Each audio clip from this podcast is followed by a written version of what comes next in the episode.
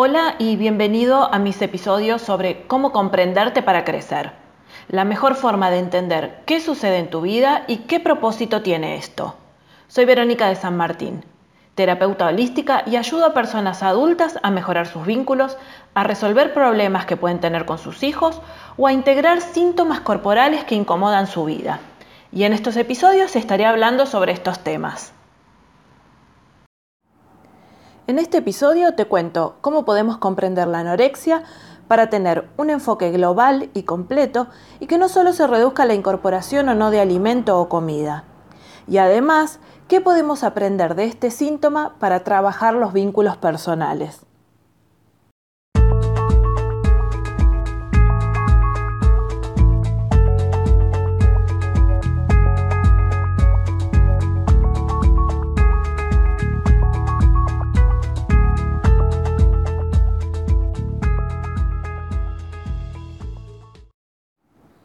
Anorexia es un trastorno alimenticio y si hacemos analogía con la comida, mi madre es el primer alimento emocional con el que voy a estar en contacto.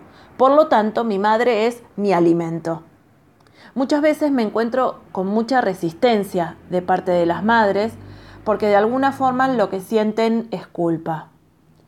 En realidad lo podemos ver desde dos ópticas muy diferentes desde la culpa podría ser. Y claro, al final yo soy la culpable de todo lo que le pasa a mi hija. O en cambio, desde el lugar de la responsabilidad, lo que podemos ver es que me habilita a ofrecerle algo diferente a mi hija que la lleve a la sanación o a la curación.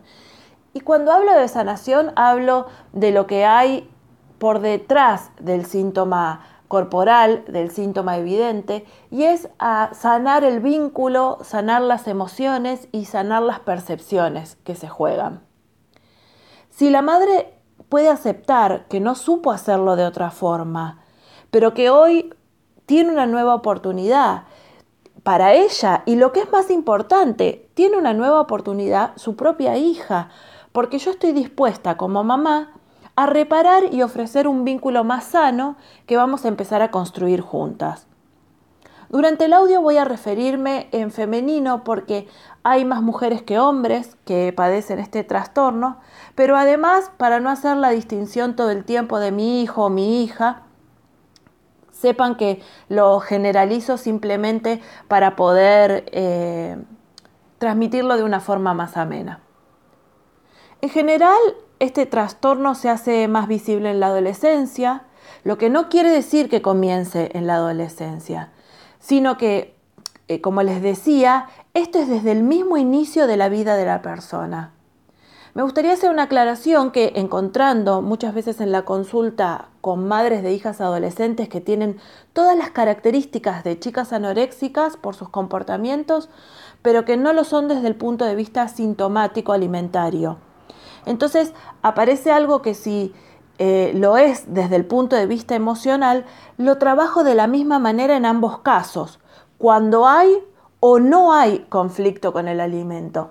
Porque lo que vemos es que son los mismos conflictos emocionales, con las mismas características.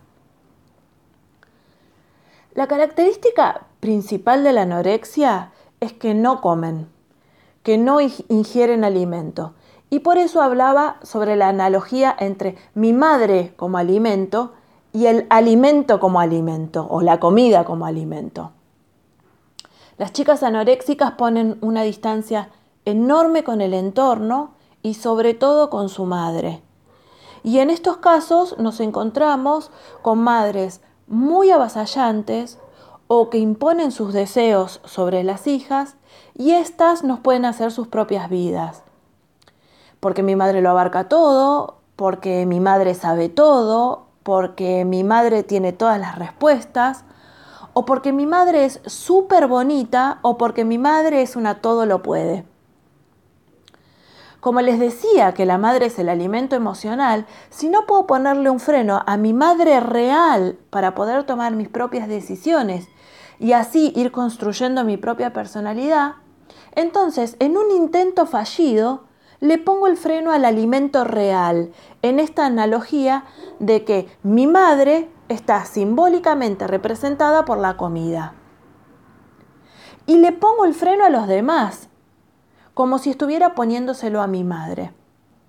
En general, eh, las chicas que sufren de anorexia son chicas que se vinculan poco, eh, con sus amigas tampoco eh, llegan a abrirse profundamente. Esto no quiere decir de que no, tengan amigas y que no se relacionen, sino que me refiero a que no se pueden vincular profundamente. Y siempre están midiendo lo que dicen, lo que hacen, lo que ofrecen, cuánto cuentan, cuánto no, como si estuvieran en peligro. Es por todo esto que trabajamos con las madres y no con los niños o con los adolescentes, porque únicamente el adulto es quien puede y debe proponer un cambio en la vincularidad que existió hasta el día de hoy. Esto va a ser muy diferente si estoy tratando con una persona anoréxica adulta, porque aquí la persona tendrá que entender cómo fue el vínculo con su madre, cómo intentó ponerle límites a su madre real, poniendo límites al eh, alimento, porque hoy ya que es un adulto, el poder está en sus propias manos, eh, es la persona adulta quien tiene la capacidad de cambiar el vínculo. Y cuando una persona adulta es la que consulta, eh, es ella misma quien tiene las riendas de su vida. Pero cuando trabajamos con mamás de adolescentes, eh, hay adolescentes que están dispuestas a abrir sus emociones y a veces se vuelve muy interesante, interesante traer sus voces a la consulta a modo de acompañamiento y de sumar posibilidades y miradas amorosas.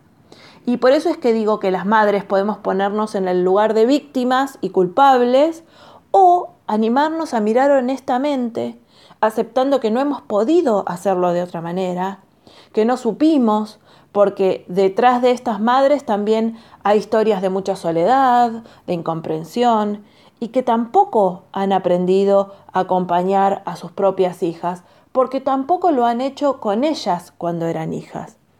Entonces, puedo empezar a mirar toda esta situación como una oportunidad de cambio. En general, eh, las chicas anoréxicas en este intento de darle batalla a mamá, porque se las deje hacer su propia vida, desplegar su propio deseo y crecer, se vuelven muy filosas y guerreras porque entienden que es de la única manera que le pueden poner un límite a mamá. Claro, es que no han aprendido a vincularse sanamente y no lo pueden hacer de otra forma. Pero, sin embargo, he observado en muchas ocasiones que las madres quieren seguir teniendo nenas chiquitas y que no crezcan para poder seguir manejándolas y esto implica que no las dejan crecer.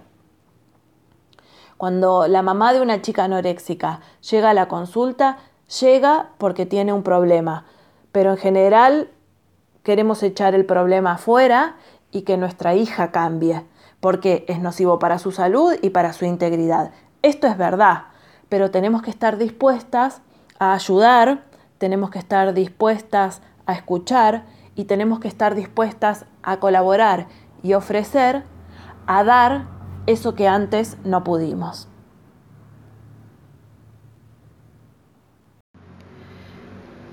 Si querés tener acceso a mi material, podés visitar mi página web veronicadesanmartin.com.ar o si tenés alguna consulta que quieras que desarrollemos en los contenidos, podés escribirme a contacto arroba. Chao, hasta la próxima.